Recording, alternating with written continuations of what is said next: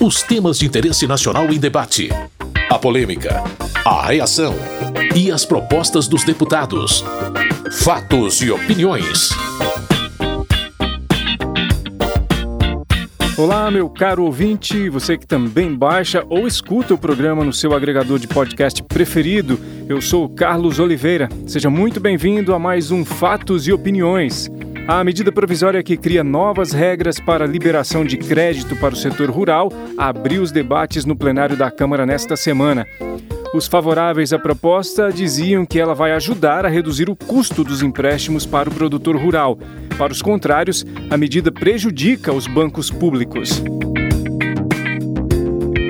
Bongás, deputado do PT do Rio Grande do Sul, vê problemas na medida provisória. O que nós estamos dizendo é que o escasso recurso que está alocado para a agricultura familiar, através dos bancos públicos e dos bancos cooperativos, com a medida provisória apresentada pelo governo, vai diminuir a presença do Banco do Brasil, vai diminuir a presença do Banco do Nordeste, vai diminuir a presença do Banco da Amazônia, vai diminuir das nossas cooperativas de crédito para permitir a entrada dos bancos privados. Para Vinícius Poit, do Novo de São Paulo, a proposta é boa e vai garantir mais democracia no acesso ao crédito rural. Esse texto permite que muito mais instituições financeiras, cooperativas de crédito, possam fazer a intermediação, o repasse, participarem desse crédito agrícola para o pequeno produtor. Uma vez que a gente democratiza e cria mais concorrência, né, sugestão colocada pelo relator, a gente tem a tendência de abaixar os juros, de facilitar, de flexibilizar o crédito para o pequeno produtor no campo.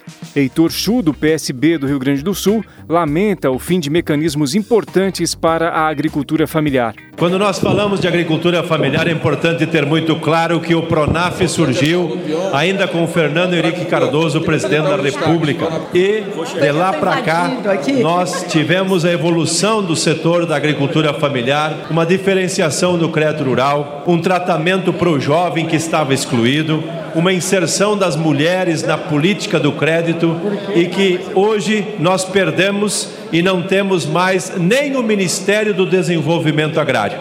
O deputado Arthur Oliveira Maia, do DEM da Bahia, argumenta que as regras vão alcançar todo o setor rural brasileiro. Nós estamos votando uma medida provisória que favorece o crédito agrícola como um todo. Não importa se o crédito é do banco público ou do banco privado. O fato é que estamos vivendo um momento inédito no Brasil com o juro, com a taxa Selic da faixa de 4%, o que natura, naturalmente favorece a produção, favorece ao crédito agrícola, tanto para o grande como para o pequeno.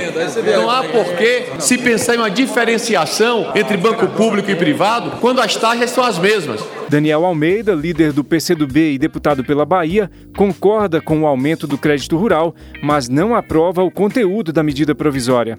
Nada contra o setor do campo ter acesso a crédito, mas ela acaba produzindo uma distorção inaceitável para favorecer o sistema financeiro, que já tem lucros absurdos. Agora há pouco acabou de ser publicado o lucro do Itaú, 25 bilhões em 2020, ou em 2019, aliás, quando só tem desemprego no país, a economia não cresce. Na interpretação do relator da proposta, deputado Pedro Lupion, do Democratas do Paraná, ela é alento para o produtor rural.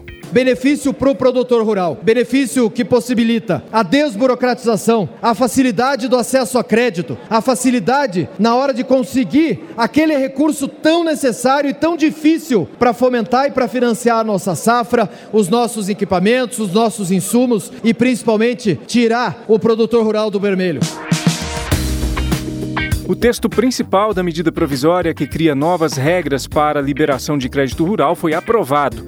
Agora falta a votação de algumas sugestões dos partidos para mudar a proposta. O assunto deve voltar à pauta na semana que vem. Fatos e opiniões. Deputados e senadores se reuniram no plenário da Câmara para votar em vetos do presidente da República a projetos de leis aprovados pelo Congresso. O mais controverso foi o veto ao projeto que obriga o governo a aplicar os recursos direcionados por parlamentares no orçamento da União.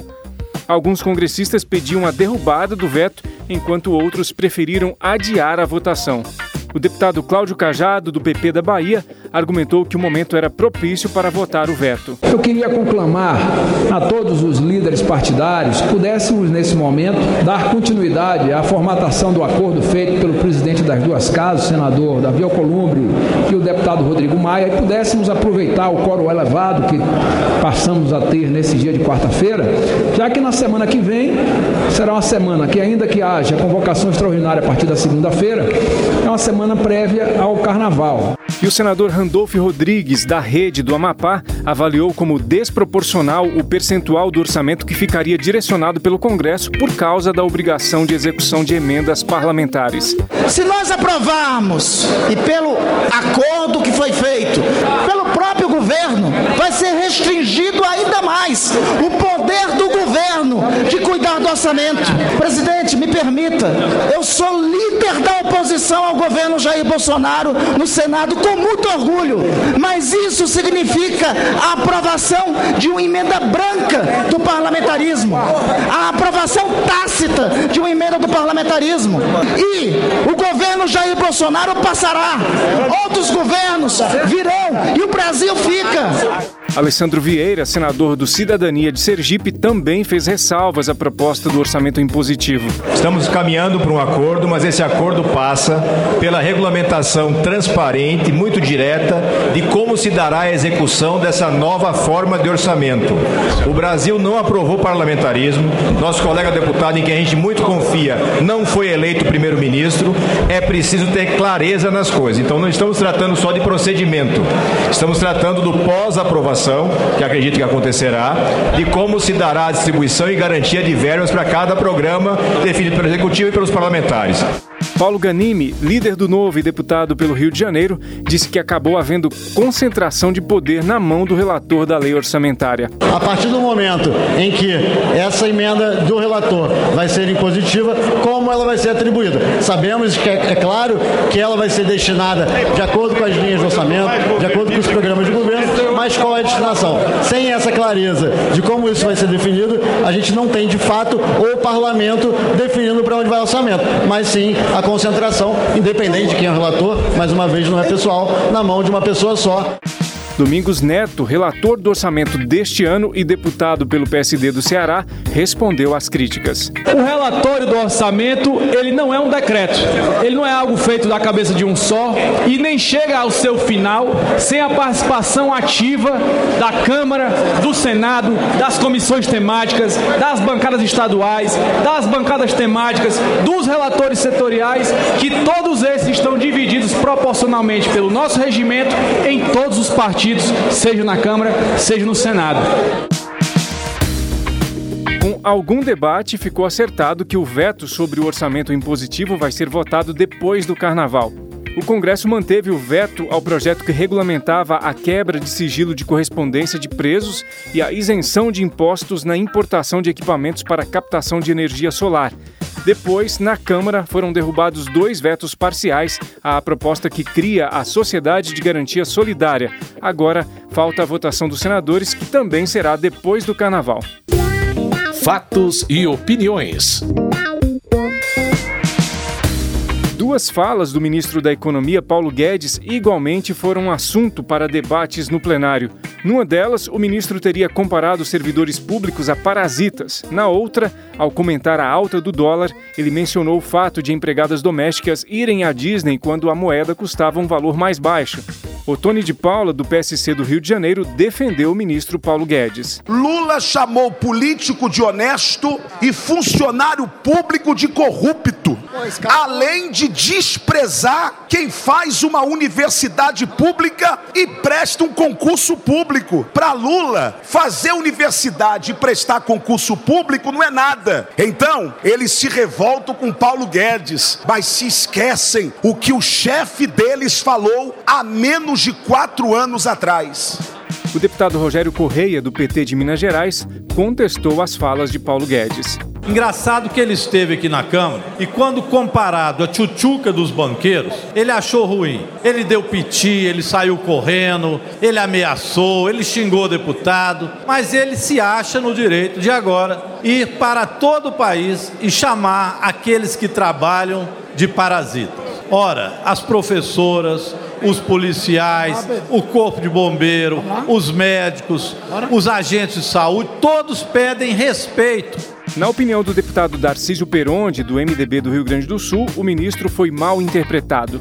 O ministro Guedes empolgado, ele é, ele se emociona, ele é entusiasmado e de fato precisa muita energia para implantar as reformas que o Brasil precisa. No Rio de Janeiro ele fez uma afirmação em relação a parasitas e hoje ele soltou uma nota que eu vou ler ele humildemente reconhece que usou o termo parasita, mas foi tirado fora do contexto. O que, que ele diz? Eu me expressei muito mal, peço desculpas não só aos meus queridos familiares e amigos, mas a todos os exemplares funcionários públicos a quem descuidadamente eu possa ter ofendido. A líder da minoria e deputada pelo PCdoB do Rio de Janeiro, Jandira Fegali, também falou sobre esse assunto. Ele está pedindo desculpa porque a repercussão foi péssima. Mas o que ele disse, ele disse. Ele acusou genericamente o servidor público de parasita, sim. Ele esquece o que é o servidor público. O servidor público não é servidor do governo, é servidor do público, que são todos os servidores, incluindo todos aqueles que estão na ponta: os professores, os profissionais da saúde, todos aqueles de todas as áreas que servem ao povo brasileiro.